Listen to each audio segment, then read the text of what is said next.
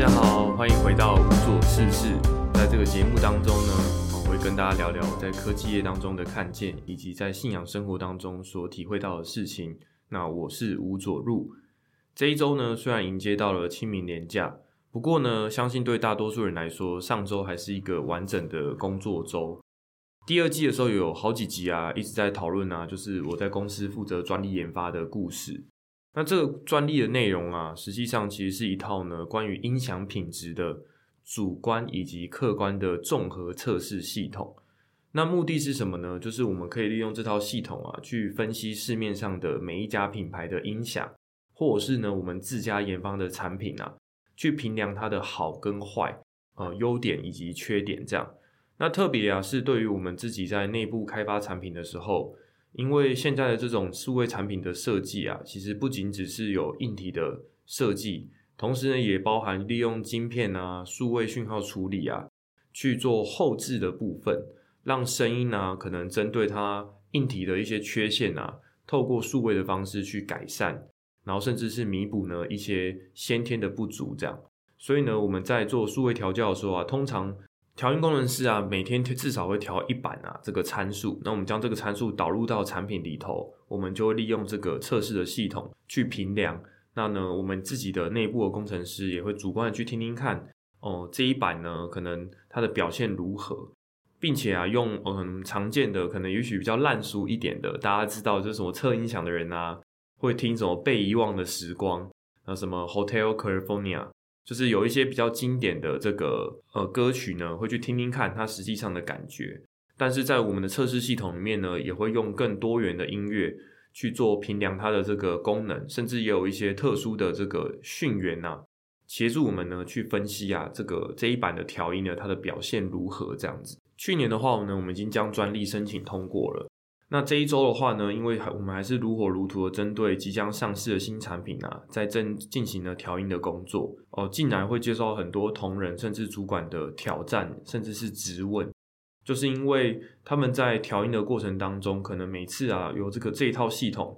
他所给出来的测试结果啊，主管会觉得有点讶异，就说：诶，怎么会是这个分数啊？然后怎么会是这样的表现啊？那这些细项是不是合理？这样？所以呢，很长啊，就会把这个数据丢给我啊，去质问我说系统有没有写好啊，然后演算法到底有没有问题啊？那最一开始啊，其实我在面对这些问题的时候，嗯，我自己身为一个开发者啊，其实，在开发阶段里头，我自己也会常常有这样的疑问，就是觉得说，嗯，我这套系统啊，到底可不可靠？但是啊，另外一方面，我理性的知道说，哦，我所有的这些算式啊、演算法都是根据理论啊去开发出来的。所以啊，只要符合理论呢，测试出来的结果啊，就是没有任何问题的。然后两个想法呢，常常就会互相的撞击，这样。因为我既然知道我的东西是正确的，可是出来的结果呢，可能又跟我们直觉的想法就不太一样。所以啊，当面对这件事情的时候，一开始我会觉得很恐惧，甚至很心虚。甚至啊，一旦有人提出质问说，这个这个结果怎么会是这样子？我不相信 A 怎么会比 B 好。的时候啊，其实我心情会蛮紧张的，甚至全身会变得很紧绷。可是经历的次数越来越多啊，到了这一周当中的时候啊，甚至呢，主管说：“哎呀，他觉得某一项这个测试结果啊是非常有问题的。”所以呢，就提出来讨论这样。那大概是呢中午啊十一点的时候，他突然呢就是跟我讲说有这件事情啊，要叫我去确认，因为他很怀疑啊我的这个演算法研发呢跟设计啊是有严重的瑕疵。以至于在测试的时候啊，他没办法呢还原真实的听感，因为已经蛮有经验处理这种事情了，所以我自己是蛮心平气和的。而且啊，就如同我前面所说的，因为根据理论，我很正确的了解到说我所做的设计啊，一定是正确的。所以我再去把所有的数据调出来啊，然后去确认城市码的时候啊，重新的跑一份这个分析资料跟一些相关的这些检查的数据出来，这样。因为已经十一点了嘛，所以我大概处理一下下，让城市自己去执行，就去吃完饭啊，午睡完之后，然后就把这个资料啊整理完，就立刻寄出去了。这样，等到下午一点半的时候啊，当时跟我一起做专利研发的这个小学弟啊，就很紧张的跑过来说：“哎，那个你有知道早上这个主管一直在讨论你这个设计啊，分析的结果好像有问题耶。”然后我就淡淡回他一句话：“哦，是哦，那个，所以呢，你想要表达什么？”然后他就很紧张跟我说：“哎，那个要怎么确认呢？那个你有什么想法吗？”然后我就跟他说，呃，你可以去收信吗？我刚才已经寄出去了。然后呢，他就哦哦哦，然后就有点，他就有点尴尬的跑回去看信。然后这件事情呢，就完全被米平了这样。然后后来啊，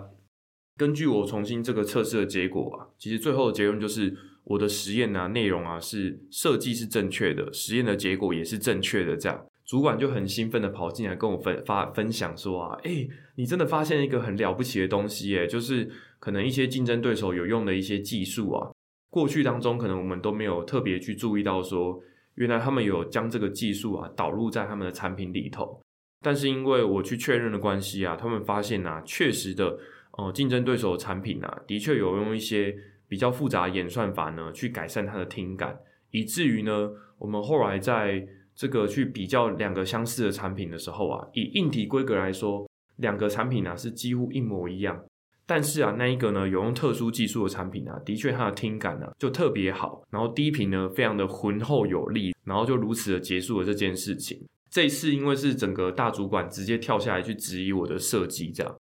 但是我不知道什么，我的心情就这次意外的就非常的平静。所以啊，我觉得在处理上的时候也让我体会到，真的如果。在理论上能够绝对站得住脚的话，其实我们应该有更大的勇气啊，去面对别人的质询跟挑战。这样，呃，就像呢，有些人在度过人生的时候会遭遇到法律的诉讼，这个时候旁人会觉得说啊，你怎么会被告啊？你是不是有什么问题呀？可是今天当中，如果是别人想要告你，你是没有这个拒绝的权利的嘛？所以呢，总是有要接受调查的期间。可是我们很明确知道，我自己是没有问题的。所以在接受所有的调查之后呢，就可以得到清白。我觉得是透过这件小小的专利研发，让我很深刻感受到这件事情。因为我觉得之前小父母以前在工作上的时候啊，其实曾经有一度啊，也是一样有竞争对手啊，然后其他的同业啊，就是利用法律诉讼的方式去控诉我们。其实为了打这些法律诉讼啊，它的时间啊，以正常法律来说，可能是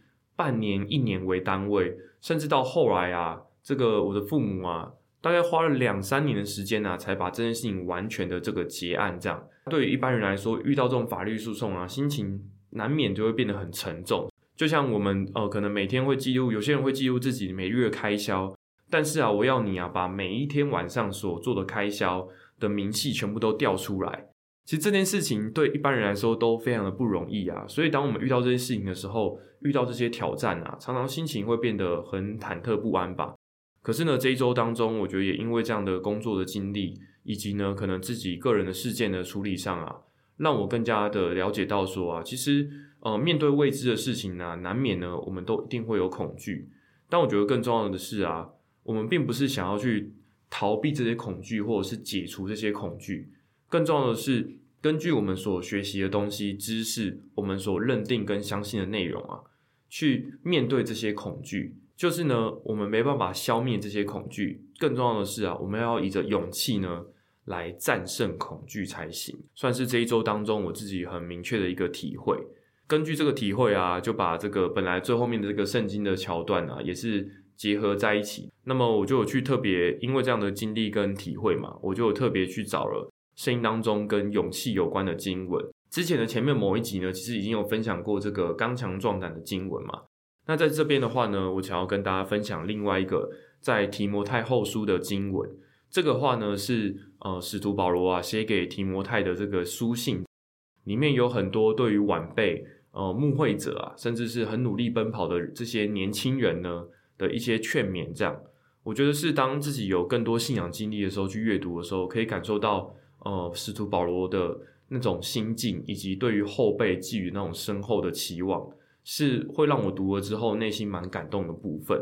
在提摩太后书呢一章啊七到十节，使徒保罗跟这个提摩太说啊，因为啊神赐给我们不是胆怯的心，乃是刚强仁爱谨守的心。你不要以给我们的主做见证为耻，也不要以我这为主被囚的为耻，总要按神的能力与我为福音同受苦难。神救了我们，以圣召召我们，不是按我们的行为，乃是爱他的旨意和恩典。这恩典呢，是万古之先在耶稣基督里赐给我们的，但如今借着我们救主基督耶稣的显现，才表明出来。他已经把死废去了，借着福音呢，将不能坏的生命彰显出来。那么核心的经文啊，其实就是一章七节，就神赐给我的不是胆怯的心，乃是刚强仁爱谨守的心。因此啊，我觉得在面对人生的很多规划，特别是像是求职啊、终身大事啊，或者是可能有些人是啊要升学啊要做理财投资，其实很多事情呃都不是以着我们的水准，我们能够去做预测。然后呢，很明确的说出未来会怎么样子。不过呢，我自己在信仰以前的个性啊，大家都会觉得说，哎，我从小一一路上来啊，考试都考得不错啊，也进入了这个台新教程很名列前茅的学校啊，所以其实好像都没有什么失误啊，跟会犯错的地方。可是，在还没有信仰以前呢，我自己蛮明确知道自己的个性是一个很会算计的人，所以啊，我根本不会去做那些啊有可能会失败的事情。于是啊，别人看到的部分就是哦，我只做了那些我很有把握的事情，然后最后呢，把这些事情呢顺利的完成了。所以在旁人看来呢，觉得是我很厉害啊，几乎不会失手的这种理解底下，我的内心是非常心虚的，甚至也会非常害怕的，因为我没有去面对那些未知挑战的勇气。但是我觉得拥有信仰之后啊，并不是说我们拥有信仰、相信神啊，我们就可以了解。哦，明天会发生什么事情啊？或我怎么样做选择啊？将来就会发生什么事，